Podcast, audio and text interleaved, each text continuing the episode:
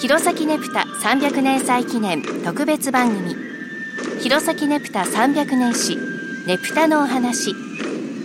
この番組では民族研究家の成田聡さんにお話を伺っていきます。成田さんよろしくお願いします。よろしくお願いします。弘前はまあ桜祭りっていうねすごい観光資源を持ってるほかにそのねぷたもとにかくその観光資源として活用しようというおそらく現れだと思うんですね。この昭和30年頃のねぷたの状況も聞きました。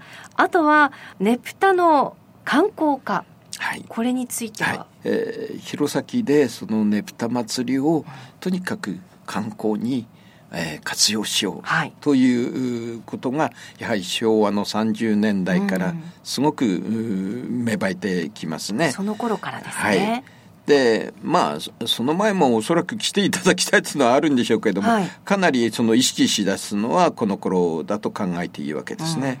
うん、これはあのネプタの研究者の藤田元太郎先生がお書きになってるのがあるんですけれども無新法ではですね、えー、表記の仕方がネプタとあるんですけれども、えー、カタカナでネプタって書いてるんで、はい、この頃は。この頃はカタカナでネプタ。はい。はいはい、で、ネプタのほかに花火大会、それから仮装行列。ですから、これはですね、あの、一つは、弘前夏祭りっていう、うその夏祭りの中の位置づけとして、ネプタがありますよ。仮装行列はありますよ。花火大会はありますよという、そういう感じらしいんですけどもですね、えー、弘前ねぷた祭りっていう表現が、あるのかないのかっていう、あの、先生がお書きになったのは、はい、昭和32年から弘前ねぷた祭りになったという、そこから、えー、弘前のねぷた祭りっていう表現で、あの、祭りの名称が固定化したんだという表現になってますね。うんうん、えー、ただ、あの無知新報なんか見ますとカタカナで書いたりしてて、はい、まあこの辺りは何て言うんでしょうかね。その行事名称を、はい。ねぷたはねぷただろうって。カタカナだろうがなんだろう。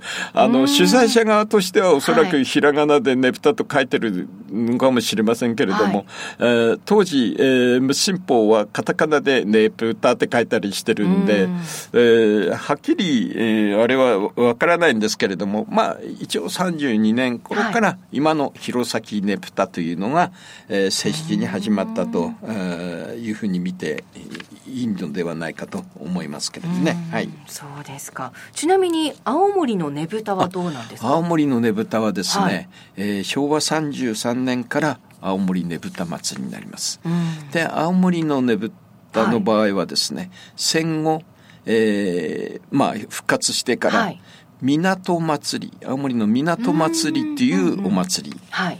えー、その中でねぶたがメインなんですね。でそれがあずっと来てて、はい、えー、昭和33年は、はい、には、ね、あの港祭りっていう名称をやめて、はい、あのねぶただけをとにかくピックアップしたその青森ねぶた祭り。で青森ではねぶた祭り、はい、弘前ではねぷた祭り。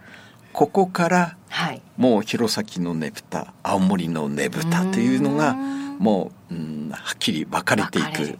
大体同じ頃だったんですね。同じ頃だったんですね。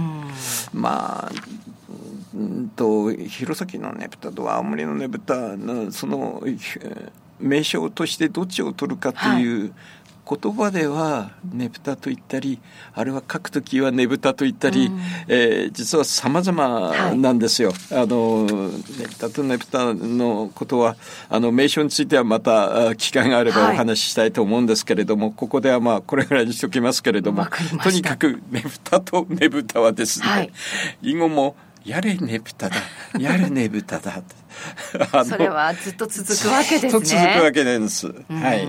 わかりました。じゃあまたその名称については別の機会にゆっくりとですね、はい。それでは今日はここまでです。成田さんありがとうございました。どうも失礼しました